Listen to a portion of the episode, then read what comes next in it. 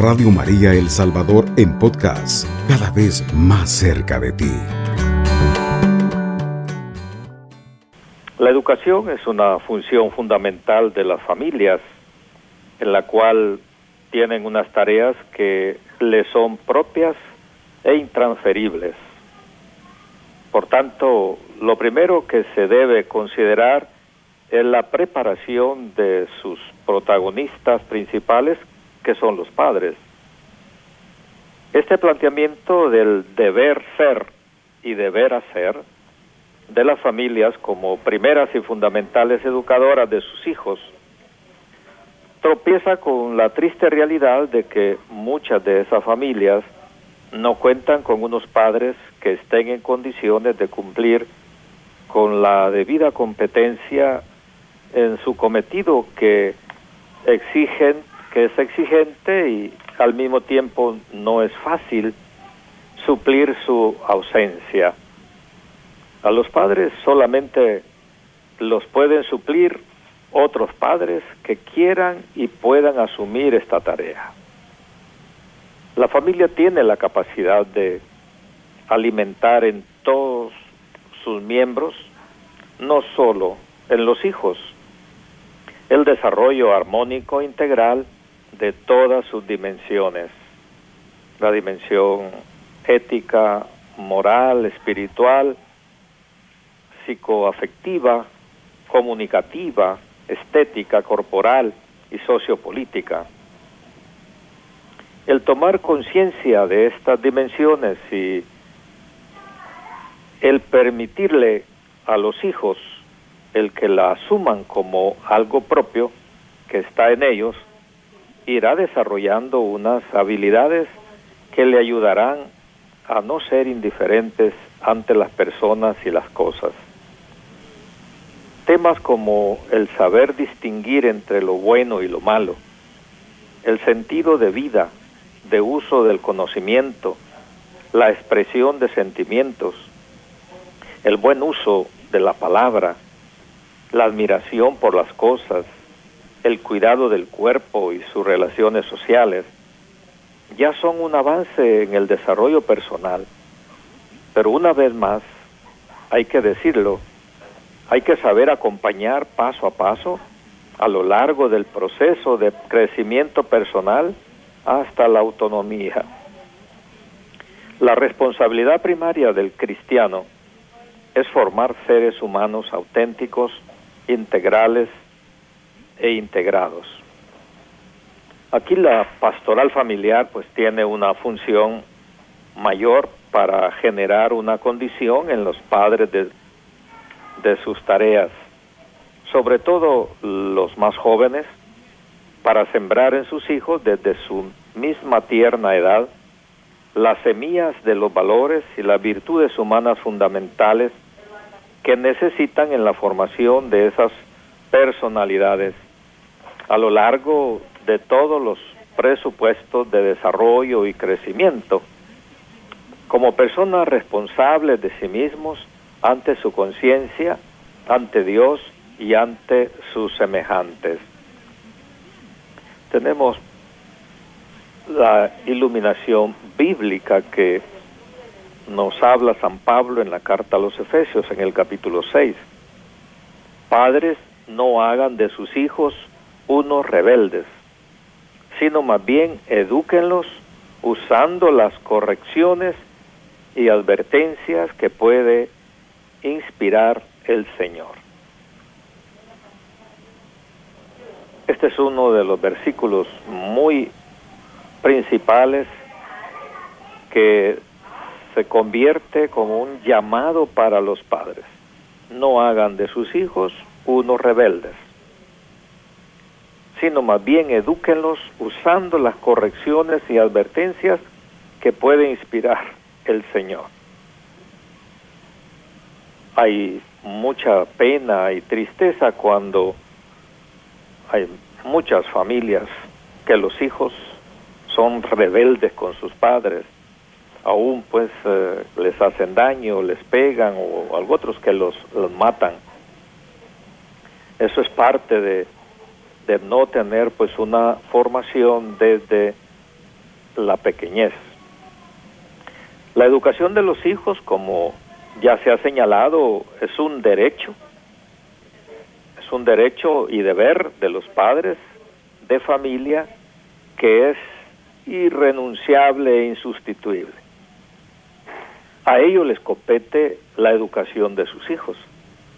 Por eso en la carta a, los, a las familias, en el artículo 5, nos confirma que los padres tienen el derecho originario primario e inalienable de educarlos. Por esta razón, ellos deben ser reconocidos como los primeros y principales educadores de sus hijos. No le corresponde al Estado ni a ninguna otra institución. Claro, las otras instituciones ayudan ayudan a la formación, a la educación, pero los principales son la familia, son en la casa. Y para lograr que las familias sean la escuela del más rico humanismo, se requiere un clima de benevolencia, comunicación y unión de propósitos entre los cónyuges y una cuidadosa cooperación de los padres en la educación de los hijos. ¿Qué dice el magisterio de la iglesia? Los padres de la iglesia llamaron a Cristo el pedagogo, es decir, vieron en él al gran maestro. Entender el modo en que Cristo es nuestro maestro ayudará a los padres y educadores a comprender y vivir un nuevo método educativo, desde el amor que acompaña y hace crecer al Hijo. San Agustín habla de Dios como el maestro interior. Él es el verdadero maestro de cada hombre y los padres educadores colaboran con él. De lo que se trata no es de imponerles a los hijos la verdad, sino de acompañarlos para que la descubran por sí mismos. Santo Tomás decía que la naturaleza no pretende solo la generación de, la, de los hijos, sino también su desarrollo y progreso hasta el perfecto estado del hombre en cuanto hombre, o sea, el estado de virtud. En este sentido, se comprende que una dimensión importante de la procreación es la educación. No se pueden tener los hijos sin educarlos. Hay que formarlos, hay que hacerlos crecer con las virtudes y los conocimientos necesarios. De allí que el Concilio Vaticano II nos enseñe que puesto que los padres han dado la vida a los hijos, están gravemente obligados a la educación de, de los hijos y por tanto ellos son los primeros y principales educadores. La educación de los hijos es una tarea apremiante que se puede atender con más autenticidad y mayores frutos si es ejercida desde el matrimonio y la familia. Le compete al matrimonio, a la familia, a los padres, le compete esta educación de los hijos. En la Carta a las Familias se ha confirmado el derecho de ver natural que los padres tienen sobre la educación de los hijos, por el hecho de haber dado la vida a sus hijos. Los padres tienen el derecho originario, primario e inalienable educarlos. Por esta razón ellos deben ser reconocidos como los primeros y principales educadores de sus hijos. El magisterio de la Iglesia nos enseña que para que la educación de los hijos ayuden a alcanzar el encuentro con la verdad, deben cumplir con los siguientes puntos. Primero, se educa la vida para encontrarle un sentido y vivirla en libertad. El Papa Benedicto XVI insistió en que la educación debe dirigirse a la gran pregunta de la vida. En un niño pequeño ya existe un gran deseo de saber y comprender, que se manifiesta en sus continuas preguntas y peticiones de explicaciones. Ahora bien, sería muy pobre la educación que se limitara a dar nociones e informaciones, dejando a un lado la gran pregunta acerca de la verdad, sobre todo acerca de la verdad que puede guiar la vida. El mismo Papa dedicó muchas charlas y hablar de la urgencia educativa. Entonces señalaba cómo la labor educativa no consiste simplemente en aplicar una tecnología, según recetas que ya sabemos que tienen éxito. Y esto porque la libertad del hombre siempre es nueva y por tanto cada persona y cada generación debe tomar de nuevo personalmente sus decisiones. Se ve así que la educación es un encuentro de libertades y no tiene miedo de asumir su riesgo. Al hijo se le pide la confianza para que acepte el amor de los padres y el camino que le abren. Luego, el mismo verificará que el amor que se le da puede sostener toda la vida y nacerá en él la convicción firme para poder a su vez amar y educar a los otros. Bien, pues vamos a hacer una pausa y pronto pues volvemos al tema. Cubriendo todo El Salvador. Radio María, 107.3 FM. Muy bien, pues continuamos con el tema familia y educación.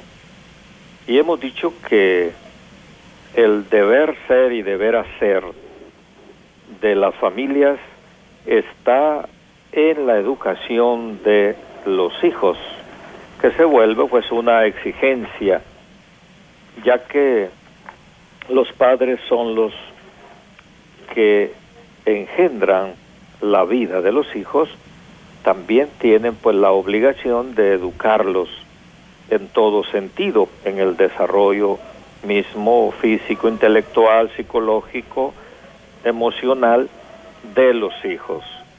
Bien sabemos lo importante que es crecer en una familia y cómo los hijos se forman cuando hay una presencia paterna y materna.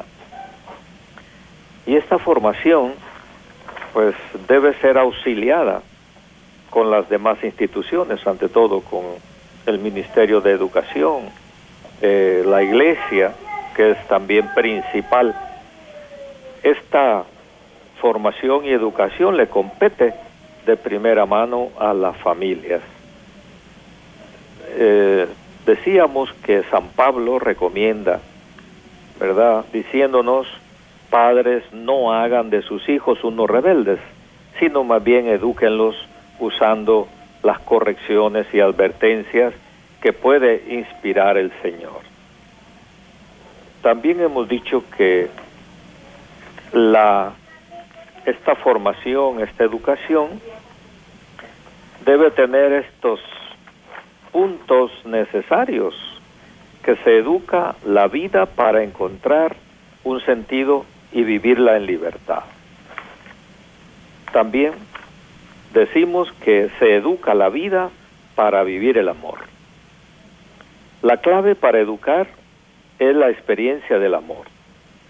Decía el Papa Benedicto que los educandos ante todo necesitan la cercanía y la confianza que nace del amor. Pienso en la primera y fundamental experiencia de amor que hacen los niños o que por lo menos deberían hacer con sus padres. Pero todo verdadero educador sabe que para educar debe dar algo de sí mismo y que solamente así puede ayudar a sus alumnos a superar los egoísmos y capacitarlos para un amor auténtico. Juan Pablo II señalaba que la clave de la educación es educar al amor.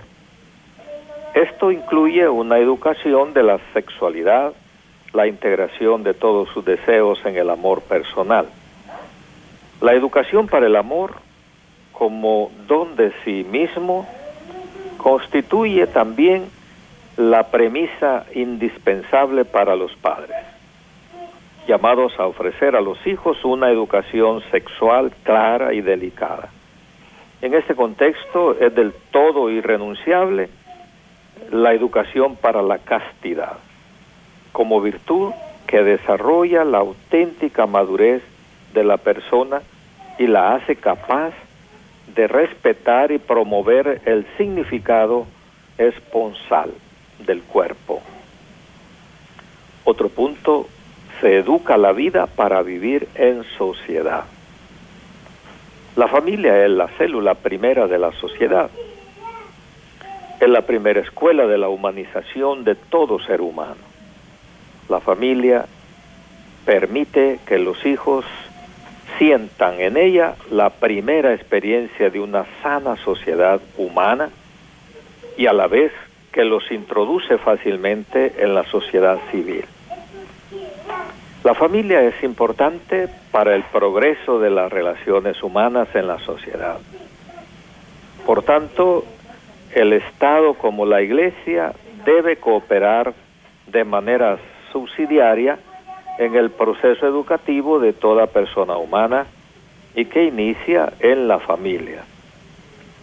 La educación para la vida social comprende necesariamente educar en el verdadero sentido de la justicia. Esto hará de la familia escuela de humanidad. Debemos de entender que la justicia implica sobre todo el encuentro con el otro, bajo la, el paradigma del amor evangélico. Bien sabemos lo necesario y lo importante educar para la sociedad. Es decir, toda persona, todo niño va a formar parte de la sociedad. Por lo cual, en la familia se educa para vivir, para realizar las actividades dentro de la sociedad. Y qué lamentable hoy cómo viven las sociedades, con tantas injusticias, con tantas trampas, con tanta corrupción. Eso indica que no ha habido una base fundamental pues en la educación de la familia. De ahí que se vuelve necesario enfocarnos en la familia para crear una nueva sociedad es eh, creando nuevas familias, es que vamos a tener nuevas sociedades. Cuarto, se educa la vida para vivir la fe. El Papa Francisco afirmó que a los padres corresponde, según una sentencia de, de San Agustín, no solo engendrar a los hijos, sino también llevarlos a Dios, para que sean regenerados como hijos de Dios por el bautismo y reciban el don de la fe. Junto a la vida les dan así la orientación fundamental de la existencia y la seguridad de un futuro de bien. Orientación que será ulteriormente corroborada en el sacramento de la confirmación con el sello del Espíritu Santo. En la carta a las familias, Juan Pablo II afirmó, uno de los campos en los que la familia es insustituible es ciertamente el de la educación religiosa, gracias a la cual la familia crece como iglesia doméstica. La educación de la fe, que también es descuidada por muchas familias no se encargan de enseñarle al hijo a tener esa orientación eh, cristiana. No se preocupan a veces por enseñarles el catecismo, porque hagan los sacramentos, participen en la misa dominical, Y todo eso va creando pues una, un libertinaje donde la parte religiosa, la parte cristiana, no se fortalece eh, en lo humano. Sabemos que lo humano también es importante, pero eso humano hay que divinizarlo, es decir, hay que darle a conocer la vida de Dios. Decía el cura de Ars, un pueblo sin cura es un pueblo, es un pueblo como burro, donde pues cada quien hace lo que le da la gana. Por eso hay que educar en la fe. ¿Qué dicen los obispos latinoamericanos? En el documento de Medellín, los pastores de la Iglesia latinoamericana subrayan la formación de personas y la educación en la fe como una de las tareas más destacadas de la misión de la familia. En Puebla se expresó que para la Iglesia educar al hombre es parte integrante de su misión evangelizadora, continuando así la misión de Cristo Maestro. En Santo Domingo, la Iglesia Latinoamericana afirmó que el servicio de las familias como santuario de la vida no se reduce a la sola procreación, sino que es ayuda eficaz para transmitir y educar en valores que puedan discernir a qué vocación están llamados. Esto significa un comportamiento permanente, especialmente en los primeros años y etapas de la vida sobre todo en la niñez y la adolescencia. El documento de Aparecida arroja a la pastoral familiar luces importantes en este tema. La familia está llamada a introducir a los hijos en el camino de la iniciación cristiana. La iniciación cristiana son los primeros tres sacramentos, el bautismo, la comunión y la confirmación. La familia pequeña iglesia debe ser junto con la parroquia el primer lugar para la iniciación cristiana de los niños. Ella ofrece a los hijos un sentido cristiano de existencia y los acompaña en la elaboración de su proyecto de vida como discípulos misioneros. En la familia, esta educación debe darse especialmente a través del ejemplo de vida de los padres, partiendo de la vivencia del amor como don de sí mismos y la ayuda que puedan prestar para que los hijos descubran su vocación de servicio, sea en la vida laical como en la consagrada.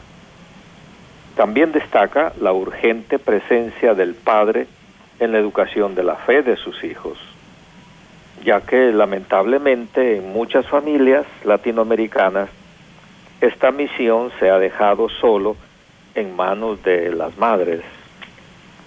Una acción pastoral sugerida al respecto en el mismo documento dicta que revisar los contenidos de las diversas catequesis preparatorias a los sacramentos, como las actividades y movimientos eclesiales relacionados con la pastoral familiar, para favorecer el anuncio y la reflexión en torno a la vocación que el varón está llamado a vivir en el matrimonio, la familia, la iglesia y la sociedad.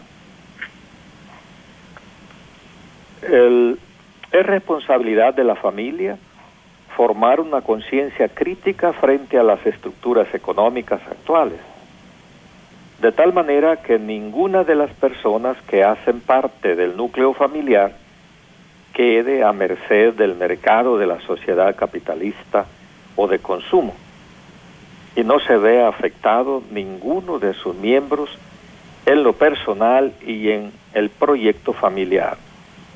La economía es un medio y no un fin. Seguramente hemos conocido familias que ante estos tipos de cambio y de nuevas exigencias sociales se dejaron contagiar y entran en esa moda de la competencia.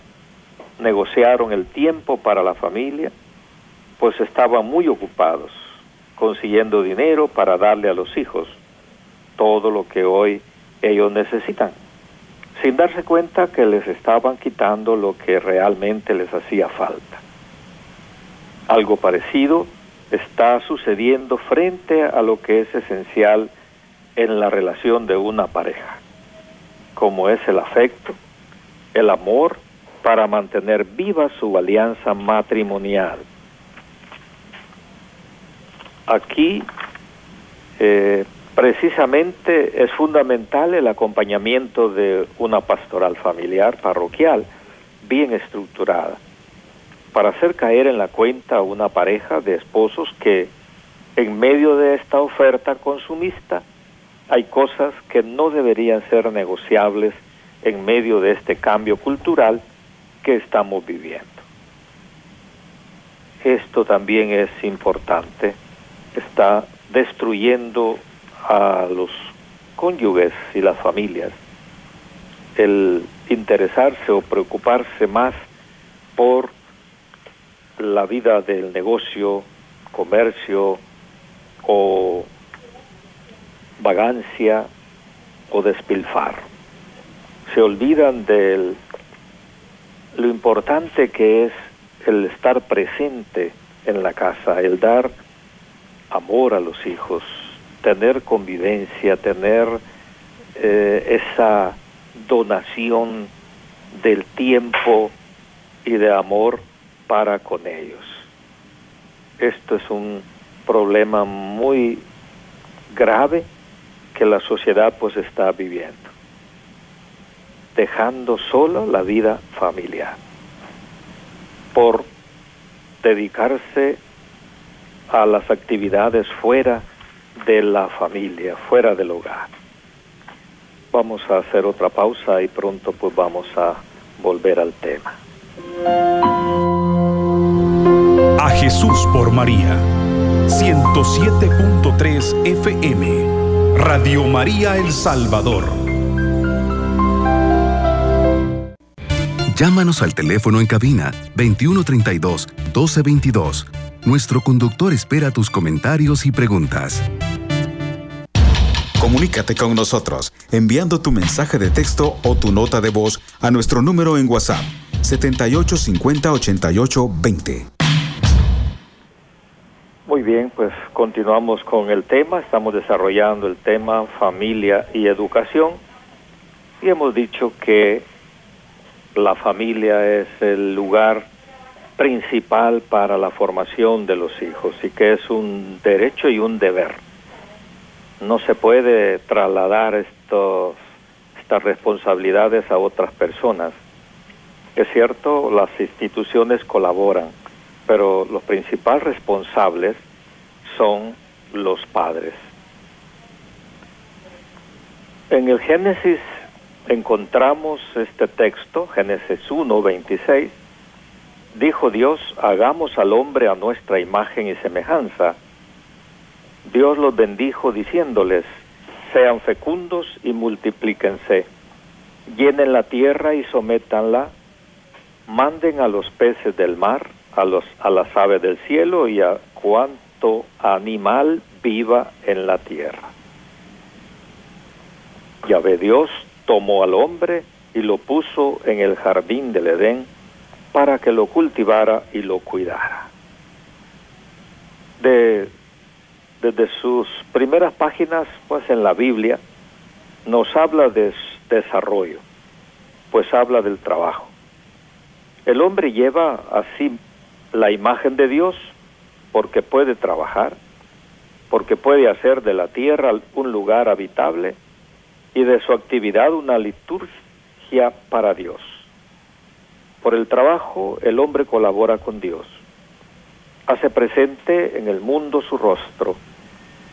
El trabajo tiene también sus peligros, formas falsas de trabajar que separan al hombre de su meta.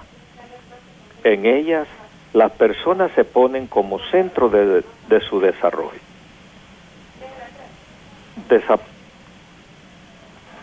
separándose del origen de Dios.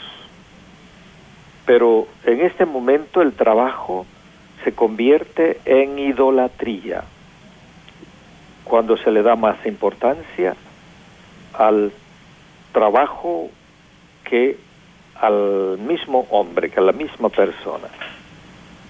El idólatra construye un Dios para adorar y de este modo adora la obra de sus manos. Hay aquí un símbolo. Toda idolatría es inclinarse ante el propio trabajo, pero esta es la peor esclavitud que puede haber. Al final el hombre se hace esclavo de sí mismo, pierde el sentido grande de lo que hace y se cierra en la lógica del producir por producir. Desde este individualismo el trabajo de los otros hombres se ve como enemigo del propio trabajo. Es la división de Babel. Lo contrario, en la Biblia es la lógica del hijo opuesta a la del esclavo, pues trabajar y engendrar van unidos en la escritura. En ambos casos recibimos un don originario de Dios que bendice la tierra y el vientre de la mujer. Por eso la tierra se da siempre como promesa, para que puedan heredar los hijos, porque sin hijos no hay futuro. Como dijo Jesús al necio, lo que has acumulado, ¿para quién será? Esto es lo que sucede al faraón en Egipto, pues él quiere esclavos y no hijos. Intenta que los hebreos produzcan más. Les priva de la paja y exige que sigan cosiendo el mismo número de ladrillos. Esta lógica de producción sin límites es lógica de muerte, que le llevará a perecer cuando toda la natura se vuelve contra él. Las plagas, el agua que se convierte en sangre, la muerte de los primogénitos, las aguas del Mar Rojo que la devoran. El sentido del trabajo se da en la Biblia a partir del respeto del sábado. En él se reconoce que la obra de nuestras manos no es el absoluto. Si la tierra es fecunda es porque la hemos recibido de Dios y de este modo el trabajo se hace más fecundo, nos eleva por encima de nosotros mismos. Es importante darse cuenta de la unión de dos mandamientos en el decálogo, el sábado y la honra debida a los padres. Son los únicos mandamientos que se expresan en positivo, que no son solo un no, y es que los dos nos dicen que hay un sí grande antes de todo. No un don primero que nos enseña a recorrer el camino y a cruzar la distancia de la entrega de sí. Los dos mandamientos afirman, debes todo a otro que te ha amado primero y te lo ha confiado, igual que tus padres te han dado la vida. Así, el sábado entiendes que es Dios quien hace fecunda la tierra. Y a partir de aquí, consciente de este gran amor, se hace posible cualquier camino por cualquier desierto. Y de esta forma la Biblia nos educa al trabajo a la vez que nos revela la importancia. Bien, pues tenemos un mensaje de WhatsApp. Sí, buenos días. Yo quiero opinar que sí está bueno, está lindo ese programa que está desarrollando. Y sí, padre, a veces uno piensa de que solo con amontonarles a los hijos que comida, lo necesario para vivir, uno cree que ya está haciendo bastante, pero no, se equivoca uno, porque los hijos no son animalitos para que solo amontonarles la comida y, y dejárselas allí, porque por mí pasó, padre.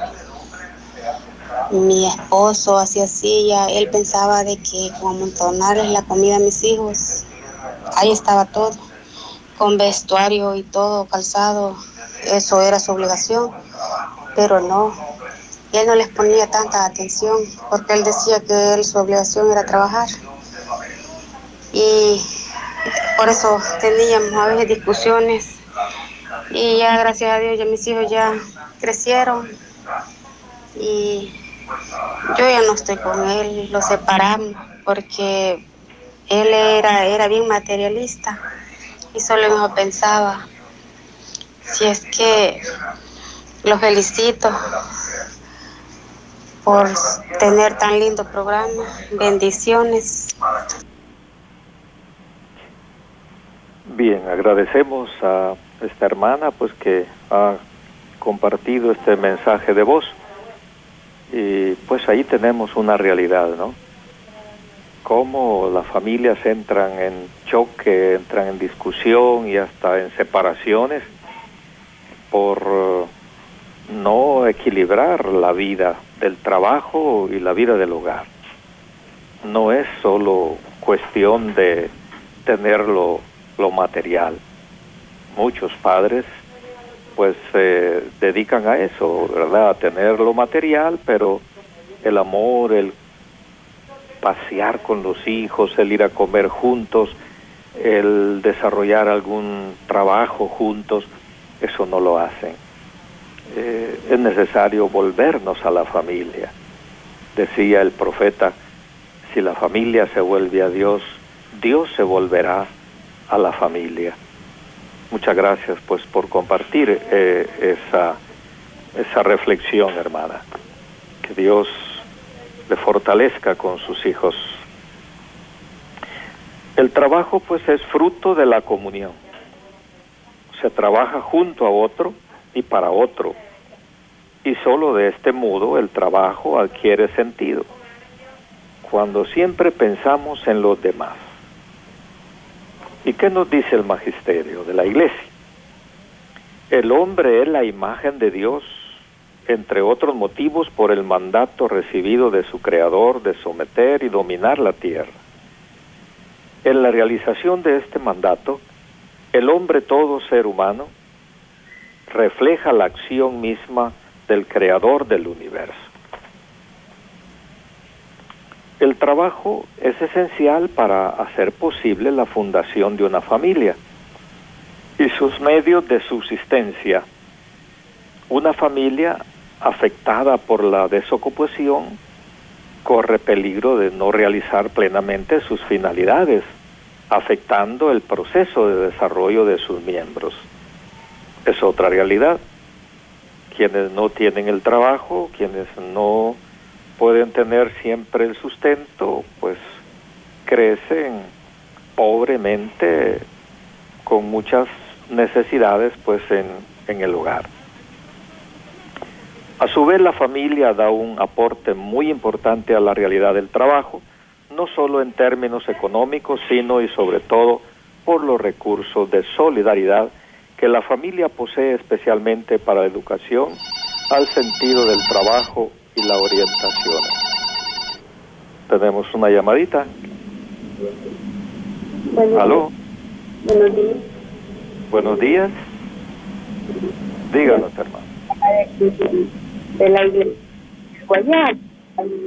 Ama que.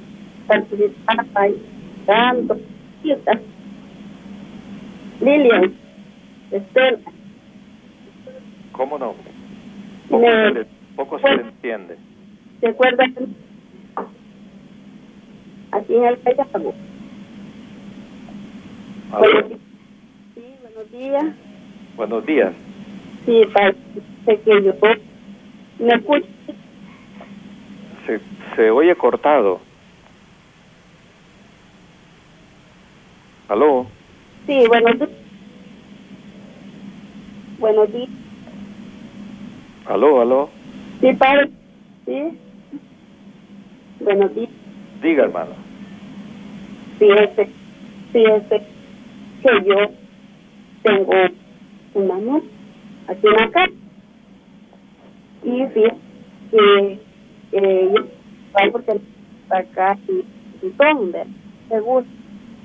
Y cuando se va, ella eh, trata de perro a mi hijo, dice que yo soy bruja, y yo solo la aconsejo y le digo que la en el cantón es diferente a la ciudad, que si ella quiere mi hijo y a su hija, pues que cuando ella, digo yo, a donde pueda vivir, entonces el amor que yo hay que mantener, eh, eh, yo ya 35 años de con mi esposo, padre, y todos mis hijos pues se sienten muy felices porque estamos juntos, vamos a la iglesia. Y este ella dice consejitos no son buenos para ella. Y no quiere ser para ella. Ah, cuando se va me para ver padre que yo la ella y yo no hay que padre porque ella con sus TikTok con su niña y yo no hay que hacer porque la niña es muy amorosa. Yo le digo de vivir porque mi esposo está es un gran paso, padre, para que vivan, pero ella no quiere, padre. Yo no hay que hacer. Le digo que mi hijo le mande el dinero. Yo no hay que hacer, padre, con ella, porque cuando ella se va me insulta, padre, y, dice que, ay, no, hay algo bien, bien delicado ahí, bien. Eh, con otro bebé que viene, entonces yo no hay ser padre. Bien, bien difícil porque ella era de anunciar y yo la era de aconsejarla, porque usted sabe que una iglesia, padre, aprende de todo. Sí. Y yo pues vida de, de, ir a la iglesia y todas esas cosas, soportar muchas cosas, soy feliz, hijo ya sus hogares. Yo no me meto en la vida de ellos. Y, y ellos ya han trabajado, formados, gracias a Dios, que con su bachillerato, ¿verdad? Pero tienen su buen trabajo, casa, está y en su hogar. Pero ella dice, padre, porque me parece que la vida está con igual ciudad quiere, padre. No, no hay que hacer, padre, Yo me siento esperada cuando ella se va mal. Viera que no es fácil. Yo no hay que con ella por la Yo le digo que sus problemas, que traten a niña por su niña. Y por algo que viene, hay ofertas para mí, que me, me dice que me va a culpar si, si llegara a ella, pero para mí, la padre, bien difícil. Bien. Entiendo, ¿verdad? Su situación pero yo creo pues que no se puede hacer mucho cuando no hay esa conciencia de, de familia, de hermanos, de solidaridad, ¿verdad? Y pues la, las consecuencias se van teniendo ya en la adultez o cuando uno crece, que no encuentra pues esa, esa comunión de vida y, esa comprensión y, solidaridad que es la que se necesita. De aquí pues es que se tiene que eh, tener desde el principio de los hijos una formación más, más de, conciencia, más de comunión. Pedimos al Señor pues que pueda eh, salir adelante, seguir luchando desde sus posibilidades y bueno, tener paciencia con aquellos que no, no comprenden pues una vida realmente cristiana. Muchas gracias por, por compartir. Bien, pues eh, agradezco a todos, ¿verdad? Los que han estado compartiendo y han estado pendientes, participando y escuchando pues de estas reflexiones. Espero que el tema pues ayude a tomar conciencia del papel que en la familia pues se tiene. Nos escuchamos el próximo viernes. Alabado sea Jesucristo. Con María por siempre sea alabado. Radio María El Salvador, 107.3 FM, 24 horas.